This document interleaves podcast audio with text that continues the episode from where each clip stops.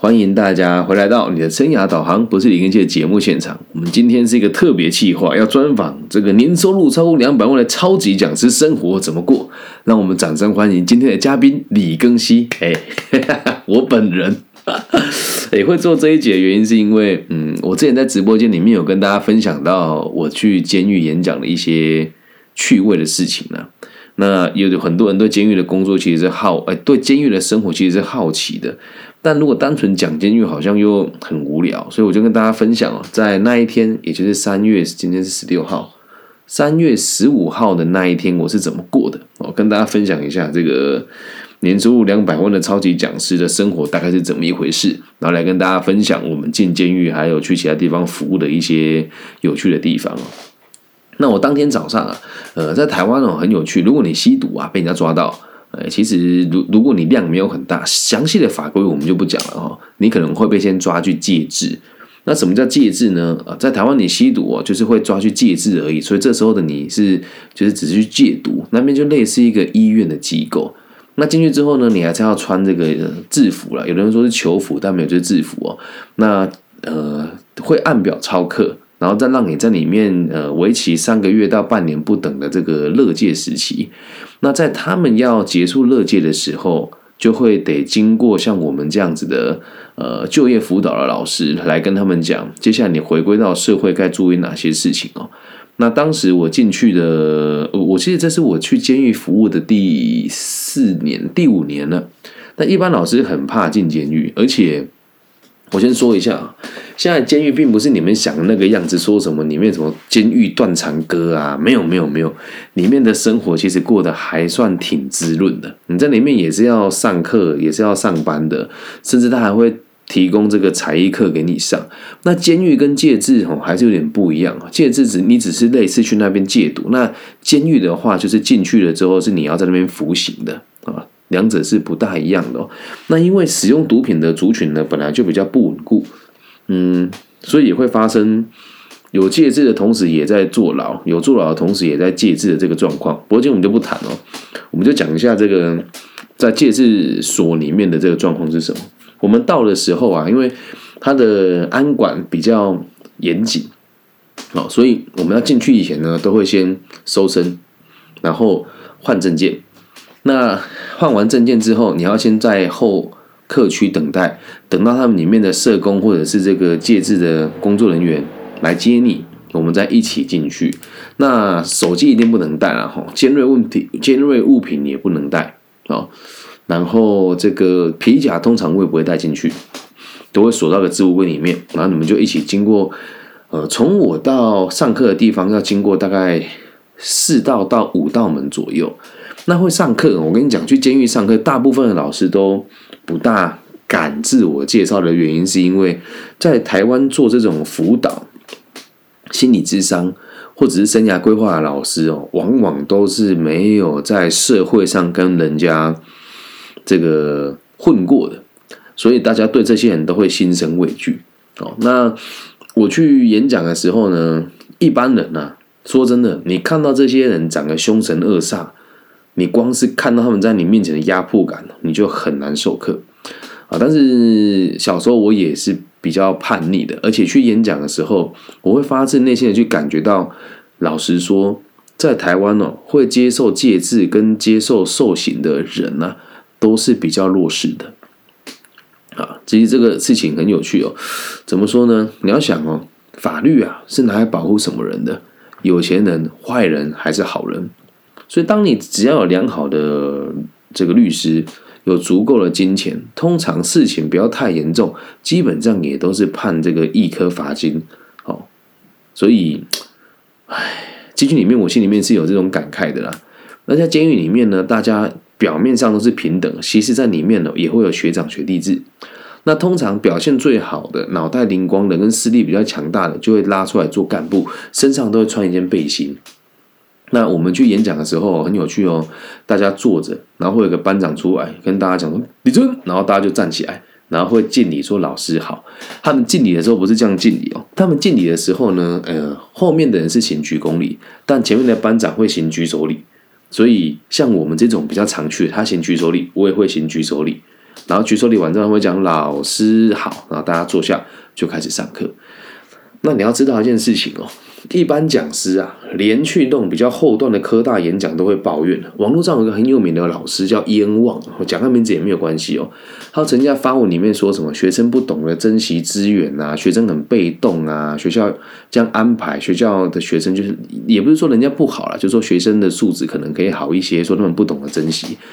那像这种老师如果进到监狱演讲，我只能跟你讲，那你就完蛋了，因为他们也不会鸟你。再来，监狱。也不会找这种老师去，能进监狱讲课的老师都是佼佼者，哪怕他进去乱讲话也是佼佼者的原因，是因为你需要很有勇气。那在监狱上课的人呢，上课对他们来讲哦，是一种休息，但是又觉得老师很烦，所以他们也都会很不客气的跟你说：“老师，我们要休息了。”又或者是上到一半就哎，或者在下面打打闹闹。有的干部哦更帅哦，有的干部如果看老师讲课也很无聊，他也会跟着起哄。好，但是我们遇过这个问题，我遇到的干部人都很好，都会帮我维持秩序。不过老实讲，上我的课吼，秩序不好都只有一个原因，就是大家讨论的太嗨了。哦，所以我们去的时候，一般人的想法都是啊，又老师要来演讲了，然后我们平常在这边。也很无聊，有老师让我们趴在课堂上睡觉。然后一进去哦，我第一个问题哦，我就问他们：你们觉得社会公平吗？哇，这句话一下去，马上大家就躁动。哦，我说这老师不一样哦，老师，那你觉得社会公平吗？我说我先问你们呢。哦，再第二个事情哦，你觉得你们有没有做错事？来，我告诉你，在监狱里面或者在戒治所里面的人哈。百分之七十的人都会认为自己做错事，然后更有趣的事情是什么？你知道吗？当我问他们吸毒是不是坏事的时候，有三成的人举手说不是坏事。然后我又补充问了一句：如果你的儿女要吸毒，你会支持他吗？就没有人举手了。所以这些人自己都知道自己做的事情是错的，但是他们都会合理化。你说他们不对吗？也没有，因为能够去戒治的人，大部分的经济状况都还不差，所以去监狱跟戒治是不一样。有机会再跟大家讲这个外役监哦，在台湾有一种服役的状况叫外役监，是周休二日的，很离奇吧？外是外面的外，役是这个服兵役的役，监是监狱的监。我们今天先讲先讲戒治哦。那在这个课程当中，我们的题目是希望他们以后求职的时候可以不要被歧视啊。所以上半场我就跟他们介绍社会的阶级哦，还有这个法律是拿来保护哪些人的，以及我自己过去犯过错的一些经验，来跟他们做互动嘛。那大家的这个关系建立的还不错的时候，就来到休息时间了。那一般来讲，在监狱休息时间，大家会很宝贵，大家去抽烟嘛。但是我已经讲到休息时间了，他们还不想下课，因为他们觉得终于来了一个能够听懂他们。语言，并且能够把他们当做人看的人，我是很少数进监狱敢做自我介绍的老师，因为大部分老师都很来很害怕这些人出狱之后来找他们啊。然后中午休息，在中间休息的时候，来了两个同学问我说：“老师，我该怎么办？我跟我的妈妈还有我的姐姐都闹翻了，所以他们不让我回家。那我出狱的，我出出了这个戒治所之后。”我没有地方住，哎，你看哦，一般人听到这种事情的时候就会怕，就觉得哎呀，这个毒贩啊，这个毒虫啊，要对我做什么事情？然后我就很冷静的跟他讲，我说你也知道，在这种状况之下，我跟你非亲非故，不可能让你来我家住。他说老师我知道。我说那你回家不可能吗？他说不可能，我跟家人闹翻了。我说那你的专长是什么？他说我的专长是泥做跟这个水泥的施作。我说嗯好。那你知不知道有很多地方是有公寮可以住的？他说这我知道。我说那很简单呐，你不要回家住，就在外面住就好，然后把钱赚够了再回家。他说可是我姐姐都会虐待我妈妈。我说这个是你说的，我没有看到，我也不知道是真的还是假，但我相信你说的是真的。那为什么现在你姐姐虐待你妈妈，你毫无作为，毫无能力呢？他说因为我吸毒，我没钱。我说你讲到根本了，所以只要你不吸毒，钱就存得下来，钱存得下来。你就有尊严。他说：“可是大家都看不起我。”我说：“那是因为你现在吸毒，钱都存不下来。而且你说姐姐虐待妈妈，但是你要知道，你在这边戒治，而是姐姐在照顾妈妈。”他听懂了。他过来牵着我的手跟我说：“老师，真的很谢谢你。”我说：“没有关系啊。”这个过程我们大概做了十分钟。下半堂课继续的时候，我跟他们分享找工作会遇到哪一些问题，还有我们去求职的时候，身为一个曾经有被借制过的人，我们该怎么跟对方表述我们当时的过程。老实说啊，我们是不需要跟雇主讲说我是坐过牢，或者是我被借制过，所以我都会说你在自传或者面试后就可以写说，因为那时候身体不适，使用药物过量，所以休息了一阵子。来，这句话有没有说谎？没有。我这句话一一说完，就下面就有同学眼泪掉下来，然后有一群人哦，你不要以为监狱监狱里面关的全部都是坏人哦，有一群人他其实是经济状况还不错。然后用某一些技术型的方式来逃避某一些事情啊，我只能讲的这么保守。所以在我的课堂里面哦，不乏上市贵公司的高阶或者是老板，然后也有这个董事长，然后也有自己开公司的一些这个业者，里面的人就都会对我投注这种非常离奇的眼光。那在我要离开之前，有另外一个人，也另外一个同学跟我说：“老师，其实我这个。”我是什么什么公司的什么什么什么长啊，就是今天听你讲完话之后，我觉得很想要聘你来帮我们的公司的员工上课。我说好，可以哦，然后就结束演讲了。然后我要离开的时候，因为在监狱里面呢，会有这个狱警嘛，然后狱警会有这个，还会有社工。好，狱警就是在现场管理的人，然后社工是坐办公室的，就是统整他们这些人的心绪状况跟未来发展的一些一些这个流程。然后还会有他们的干部，那干部就是自己本身就是来借制的。好，我要走的时候啊，我知道这样也不也不能说违反疫情疫疫疫情规定了，就是我是跟他们握手，然后他们就跟我说，有一个人有个大哥啦，全身都刺青是干部，跟我说，老师我在这些地方进进出出这么多年哦，你是我看过第一个可以让我们在这种监所单位的同学把课上完还愿意起立鼓掌的，希望你下次还要过来。我说可以可以，有机会我一定会来，啊，然后我就要准备离开了嘛。然后离开了之后，最后离开以前，我跟大家鞠躬的时候，大家还是鼓掌的，而且有人就马上跟旁边的这个就业服务站的同仁说：“我毕业之后找不到工作，我会想要到就业服务站找李老师。”这是我早上的生活。哦，那你说去这种借制单位的这个过程哦，一般老师进去都很害怕。然后都是简报放一放就出来了。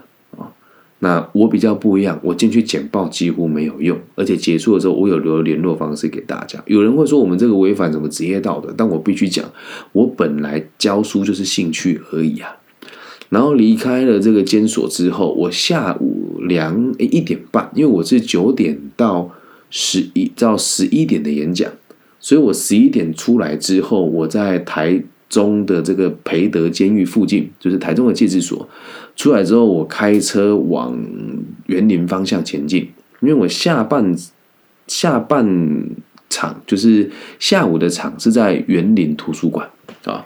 那这个园林图书馆的演讲哦，是针对这个领失业补助的民众啊。在台湾呢，我们的政府单位很，我觉得很很慈悲啊，就是对于这个。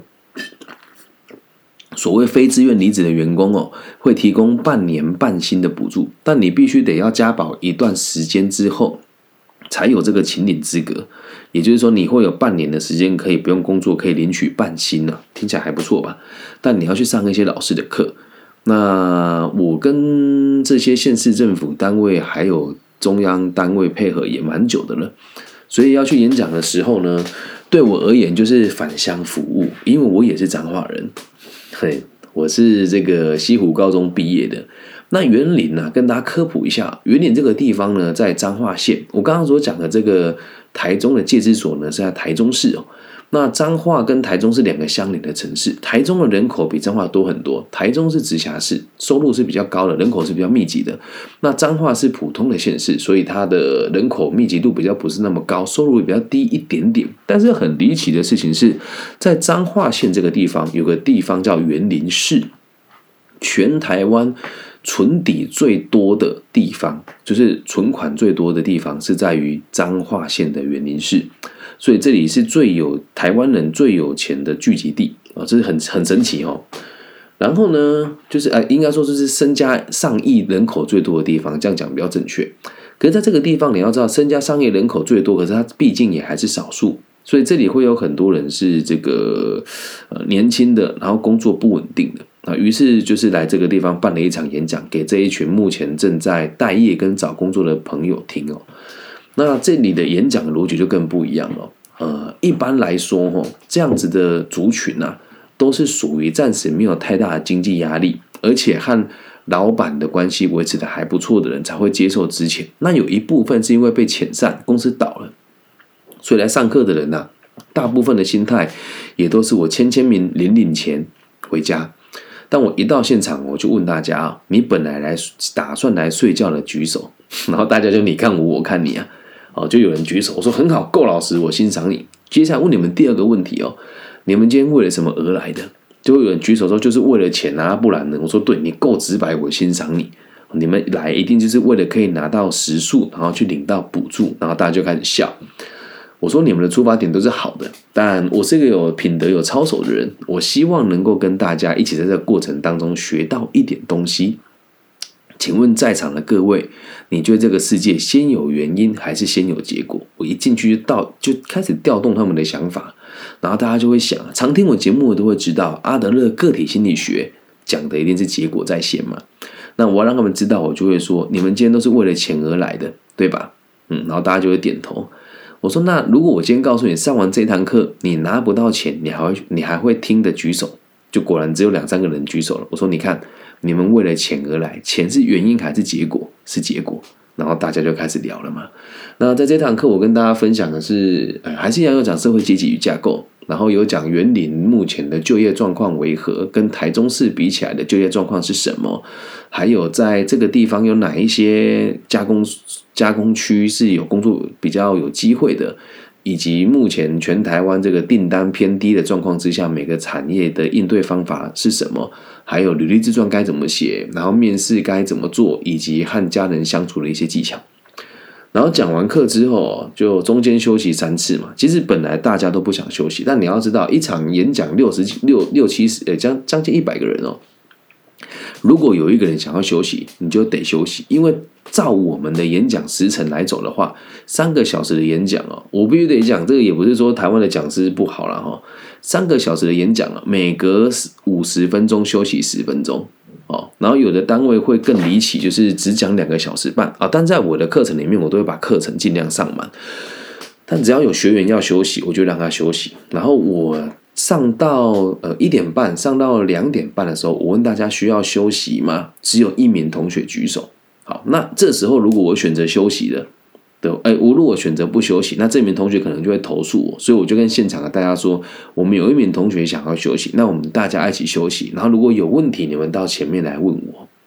在这过程当中，就很多人问我问题啊。有人问我说：“我跟我先生的关系很紧张，怎么办？”有人问我说：“我找工作都提不起劲，怎么办？”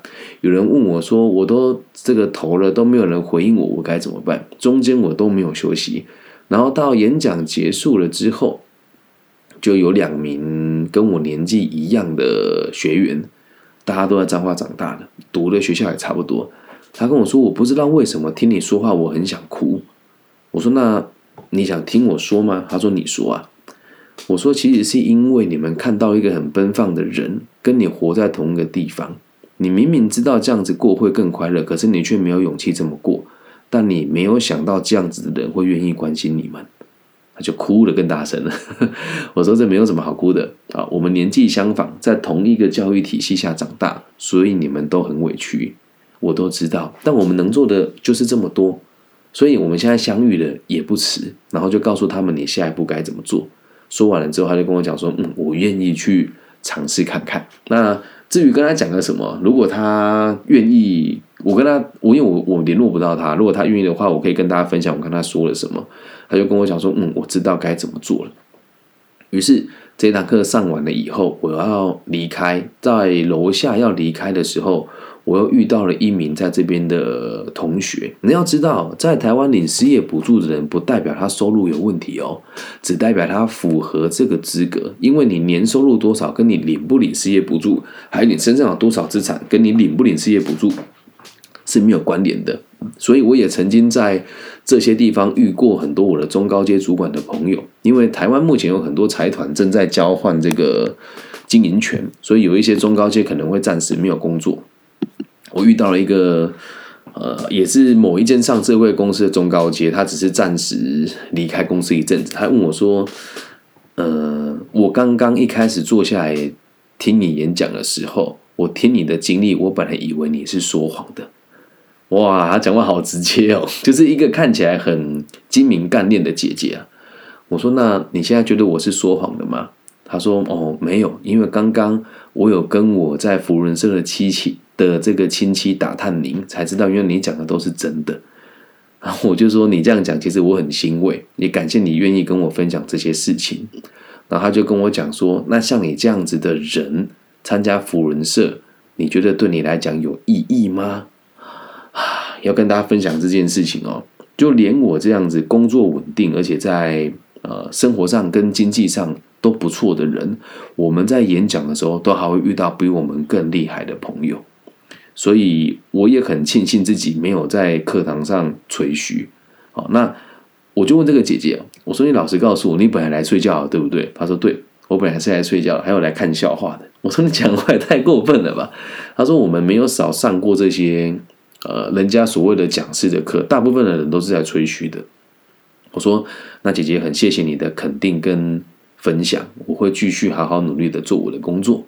啊，然后他还跟我讲说，就是他认为我这样子太理想了，可能也没办法坚持太久。他就很直接的问了我说：“那你一年赚多少钱？”我就想了一下，然后我就跟他讲，我说：“看得出来你也是明理的人。然后我一年的收入加我全部的投资业内外，大概在一百五到两百左右。”然后他就跟我讲说：“哇，那你很幸福诶。我说：“为什么？”他说：“因为我也没有赚这么多。”然后我就说不会啊，我看你，因为他那时候已经要开车离开了，他车子已经放在旁边了，他就看到我在停车下来跟我聊的。我说你开一台宾士，然后也拿了这么名牌的包包。他说弟弟，我已经六十岁了，他保养的很好，我已经六十岁了哦，所以我在你这个年纪的时候，我还在当董事长的秘书哦，所以我真的觉得你很幸福，你要继续保持下去，保有你的初心，嗯。然后他说我很看好你哦，然后就走了。我也没跟他交换名片。我心里觉得很开心也很踏实的原因，是因为当讲师最好玩的事情呢，并不是你去跟那一些经济状况比你差，或者人生阅历比你还要更薄弱的人分享你要的是什么，而是能够在这么多人群当中，不管他是贩夫走卒也好，他是这个地方士绅也好，或是他是企业顶流也好，每个人都可以在彼此的身上学到一点东西。所以在我的演讲，你听不到我自我介绍，你也听不到我去做这个所有的头衔的这个分享，我只会跟你讲我大概是做什么的。好，所以跟大家分享，你看到了这么多的讲师，网络上甚至有一些人就我不知道怎么讲哎，大家都会以收入说什么哎，超级业务啊，什么年收百万的讲师，我我从来不会拿这些头衔介绍我自己。只是因为今天我的粉丝跟我说：“老师，我想要听听你在监狱的演讲。”我说：“嗯，光听监狱演讲不怎么好玩，我就让大家知道我的一天是怎么过的。”好，那其实我的每天都很像一本不同的故事书，就像我今天早上在，我今天早上去哪里？哦，失忆了！我的天，我今天早上去哦，静宜大学帮这个食品，帮这个食。营系哦，食品营养学系的食品加工组的同学上这个生涯规划的课程，然后下午到这个我朋友的咖啡厅，还有我的这个配合的这个张秀菊基金会的社工讨论一些事情，然后再到彰化的孔庙的前面的青年职雅发展中心接了两个个案的咨询，每天的生活都很精彩。那我明天早上要去东海大学，我的母校，跟大家分享这个人生规划的蓝图。那下午要去一个很偏远的初中，叫北梅初中，帮这些原住民的小朋友，还有这个比较偏乡的小孩子做这个未来发展规划跟升学咨询的一个专题演讲。然后每天都是这么过的，所以你说。呃，年收入两百万的讲师容不容易达到？我觉得在台湾，光授课收入大概就一百五左右的人，应该也就只有我了。那你会听到很多老师吹牛，说什么像最近有那个什么吴淡鲁商学院啊，还有什么陈崇明老师啊，我没有说人家不好，但从面相学来说，吴淡如老师的长相跟我的长相可能天差地别。那陈崇明老师的长相跟我的长相也是完全不同逻辑的。而我也希望大家知道，就是这个世界上踏实的教育者其实不多。我认为我是其中一个值得大家参考。好，所以跟大家分享我的一天，让大家理解，呃，年收入一百万的超级讲师是真的存在，但我一点都不觉得自己超级，我只觉得我在做我的分内事而已。这样有没有对监狱跟我平常的演讲有更多的理解呢？那也这个，因为我们的频道受众是在全世界啦，所以如果你听了之后觉得蛮有趣的，想要了解台湾的什么，或者你是台湾人想要了解台湾的什么状况，都可以跟我询问啊。毕竟啊，最后跟大家中整一下，为什么可以跟大家侃侃而谈这么多事情的这个原因哦，有几个头衔跟你们分享。我算是这个某一个政党的地下顾问，所以他们对于青年政策有什么问题都会问我。好，然后再第二个，在某些县市政府里面的局长、还有科长跟局处所长都会找我讨论一些问题。第三个是我在台中市教育局跟劳工局历练过咨询委员的组长跟副组长。然后第四件事情是我读的是算中台湾历史，呃，不是算了，就是中台湾历史最悠久的 EMBA 东海大学。那第五件事情是我曾经受邀过参加东南亚就业训练，呃，青年就业问题圆桌论坛的的讲者，是里面年纪最小的。然后第六件事情是我是唯一一个横跨劳政、社政、教育以及亲子沟通的讲师。然后第七件事情是我一直同一直在制作我的自媒体，而且我的受众是全球都有。那收入受众从这个初中生、高中生，再到中高阶族群。也都存在。第八件事情是我现在会到很多宗教团体去授课，讲述我对于哲学跟信仰的想法。那第九个专业是第九个是我是一个很踏实的年轻人，什么东西不懂我就学，什么东西我学会了我就分享。然后第十件事情是因为我的工作目标是让社会安定，所以大部分的人付钱给我的时候都很心甘情愿，而且都会跟我说：“老师委屈你了。”啊，一个我们讲好的，不要说超级讲师啊，这是为了吸引人家进来的题目。我觉得我们就是一个很认真、很踏实、很愿意付出的教育工作者而已。所以，我们也很常被酸民攻击。如果你有在看我的自媒体，就会看我的短影片，就会发现有很多酸民最近都在攻击我说，我讲看这个经典赛的台湾人就是生活没有重心的一群人。对，那。如果要当一个好的教育者，我们就必须得把自己顾好，要有很多不同的历练与想法。那我也非常期待今年会受邀参加这个海峡论坛，但是时间还没有确定下来。那如果呃大家在这个媒体上或是在未来这个论坛上有看到我，也欢迎大家可以很积极踊跃跟我打招呼，还要帮我转传我相关的资讯，好吗？以上就是这一集全部的内容，跟大家分享年收入两百万的超级讲师的生活是怎么过的，很踏实，然后一切都是为了利益众生而工作，而不是为了金钱，好吗？那可能你听完之后觉得很难相信，但如果大家对我的背景好奇的话，可以谷 Google 一下我的名字，我叫李庚希，木子李，甲乙丙丁戊己庚辛的庚，然后王羲之的羲。好，那假设你们有朋友在中部大专院校读书，可以请他们跟学校的这个就业辅导处或是辅导职商中心打听，我应该都会知道我是谁。那如果你们家人有人在福伦社，不管在世界各地都一样，你可以找我们三四六一跟三四六二的这个办公室的办事处，跟他征信东英福伦社的李庚希，又或者是你们有家人在读 EMBA，请他们跟这个 EMBA 校友会的东海大学打听一下李庚希这个人，大家都是找得到的。然后最后一个小愿望，呃，最近有几个不同的领导跟我讨论一件事情，他说庚希，如果你要证明你的影响力，麻烦你。在维基百科上面添加你的讯息，但我后来发现维基百科好像也没有很客观。我新新增的好几次都被退回来，所以如果你会新增维基百科的话，麻烦你跟我联系好吗？年收入两百万的超级讲师生活怎么过？李庚希来告诉你。好，这些掌声谢谢我们今天特别嘉宾，谢谢主持人，谢谢宝洁，不要开玩笑了。好，大家晚安，我爱你们，拜拜。